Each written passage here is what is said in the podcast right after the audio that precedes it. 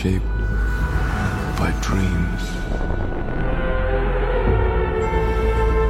Dreams and nightmares that I create and which I must control.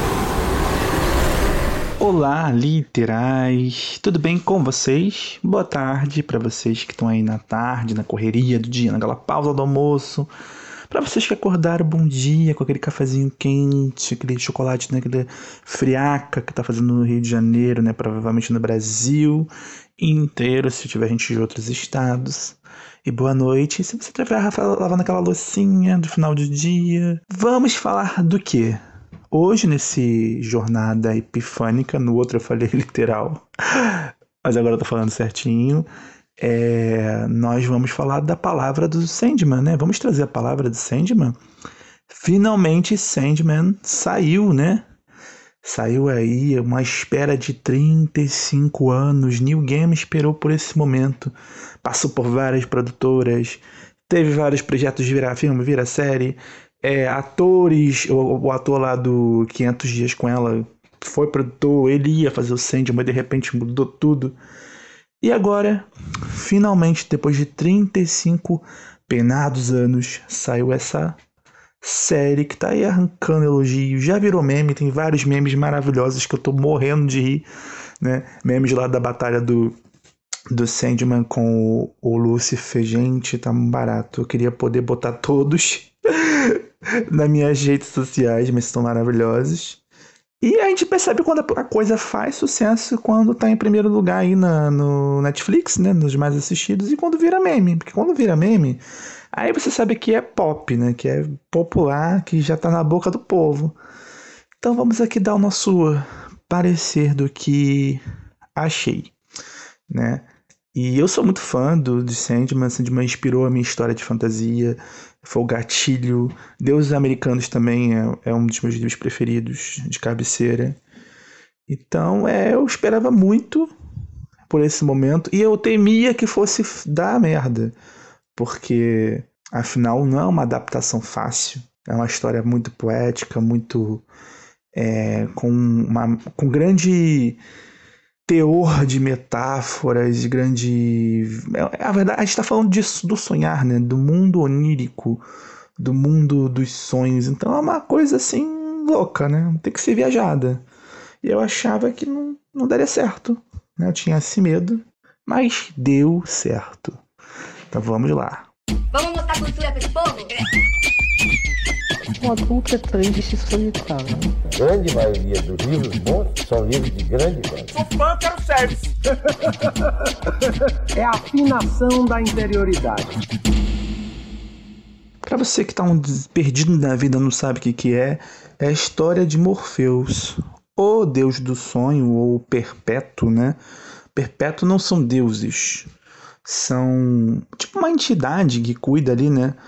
É, da, dos aspectos da humanidade, digamos assim, dos seres vivos. Entre, os, entre o Sandman, né, que é o Homem de Areia, aquela lenda do Homem de Areia lá da Europa, se você viu aquele filmezinho lá dos Guardiões da DreamWorks, vai ter lá o, o, o sonho, o, o sonho, né, o Homem de Areia, o Coelho da Páscoa, o Papai Noel, a Fada do Dente e só, né? Não lembro se tinha outro. E o maravilhoso, que é o. Aquele da neve, gente, eu esqueci o nome daquele da, da neve, mas enfim, vocês sabem quem são. Esse filme é muito maneiro. Então ali já está uma lenda da Europa, né? E várias lendas. E Sandman, o Homem de Areia, o sonho, faz parte desses perpétuos, que é o destino, a morte, a destruição, o desejo, desespero, delírio. Se não falha minha memória, na, na série agora apareceu a morte, a destruição, a, o desejo de, e o delírio, né? Só, acho que só apareceram esses. Mas, mas, depois eu vou falar o que, que eu achei, porque eu acho que apareceu mais. Mas aí é, é a história desse, desse perpétuo que é invocado num ritual lá de magia de um, uma espécie de bruxo fanático, de mago fanático, louquíssimo, que aprisionou ele para pensando que ele fosse a morte, que ele queria aprisionar a morte para ressuscitar o filho dele perdido, o filho dele que morreu. E Sandman fica ali naquele lugar, aprisionado naquele aquele ritual, naquele círculo, durante aí um bom tempo. E o mundo dos sonhos fica todo caótico. A humanidade fica caótica, a humanidade fica perdida em guerra, as pessoas dormem, os pesadelos, as criações do mundo de Sandman fogem e viram caos. E a série é o esse esse ser, né? Esse perpétuo tentando consertar a bagunça desse tempo que ele ficou preso. Então, para você que nunca leu, eu li porque eu, eu tive uma fase quadrinho de HQ de quadrinho na minha vida, mas eu li por conta da literatura, né? Porque eu já era fã ali já de do, do Neil Gaiman e por conta que os prêmios literários, né, as pessoas que gostavam de literatura falavam que era muito bom. Aqui tem, olha só, esse, ele ganhou um, dois, três, quatro 5, 6, 7 prêmios de quadrinhos, específico de quadrinhos. E ganhou o maior prêmio de literatura de fantasia, que é o World Fantasy Awards. Não sei se eu falo assim, né? E é babado, né? Aí é um sucesso já do passado, da década de 90, que foi mais ou menos aí quando ganhou todos esses prêmios. Então Sandman tem essa essa aí, essa história, né? Esse lugar ao sol assim, no lugar épico, né, da do imaginário de quem gosta de quadrinho e arte, cultura pop. E finalmente foi pro papel, foi pra prática e virou uma série incrível. A linguagem assim cinematográfica muito próxima ao que a Amazon Prime fez com Deuses Americanos. Eu lembro alguns momentos assim, né? Mas eu acho mais refinada, muito mais refinada. Os efeitos especiais, assim, o CGI maravilhoso, sabe?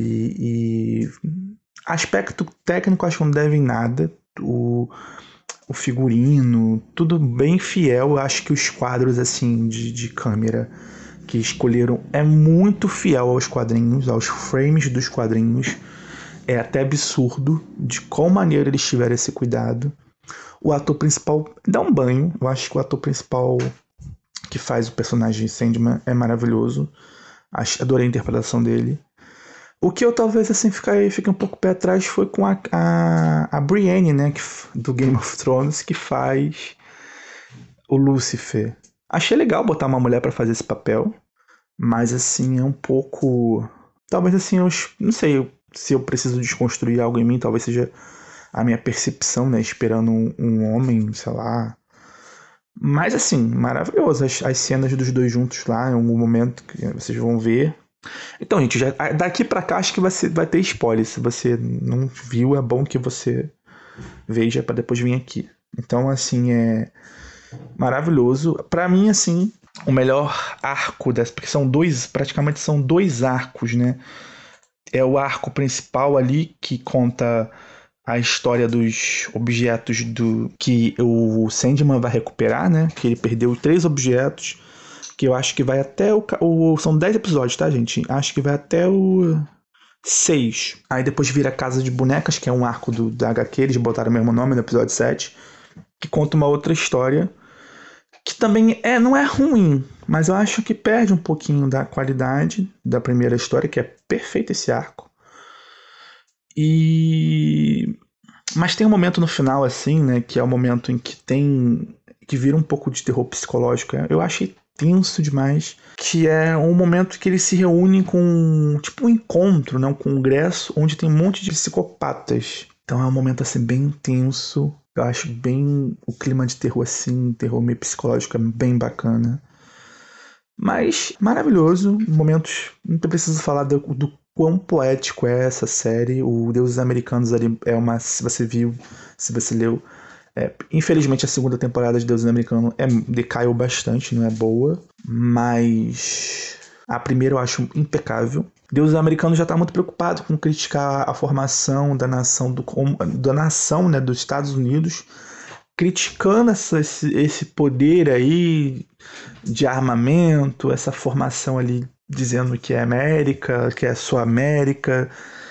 E séries, várias críticas é lançado ao longo do, tanto do livro quanto na série. A série também obedece muito essa, esse conceito. Sandman não. Sandman já é aquela coisa assim mais focada no. É como se fosse. Até que ele fala de Shakespeare, né? Como se fosse um Shakespeare da, da, de, comparando a obra porcamente, assim, né? é claro, é, está muito preocupado com questões da humanidade, questões do que é ser humano. E eu acho que faz muito bem, tanto a HQ quanto a série. Né? A gente consegue ele se emocionar em alguns momentos. Acho que teve uns três momentos que eu me emocionei bastante. Que deu um nozinho na garganta, né? E com certeza vai emocionar muita gente, vai fazer muitas pessoas pensar. E é uma série que não fala só de sonhos, né? Só do, do que é o sonhar. Aí mostra um lado todo poético também de, do, do artista, do, do tem um momento que o Sandman lá inspira o Shakespeare para fazer as obras dele. Então mostra também o outro lado dos vários lados, né? Não só um, dois lados que é o sonho é, dos desejos, né? Dos que nos põe de frente aos nossos medos, aos nossos traumas, ao nosso inconsciente ao sonho que faz a humanidade descansar, ao sonho que faz a humanidade se inspirar e viver, ao sonho que faz a humanidade se distrair, distrair da, da luta dos problemas. Então são várias são vários símbolos ali de sonho, né? Então eu acho que isso é muito legal dessa obra. E com certeza tenho muito pano da manga aí para umas talvez cinco, seis temporadas. Espero que continue porque é um deleite para quem gosta de cultura pop e de arte. Então espero que vocês tenham gostado e é isso aí. Vamos para a próxima. Fique com Deus e até já.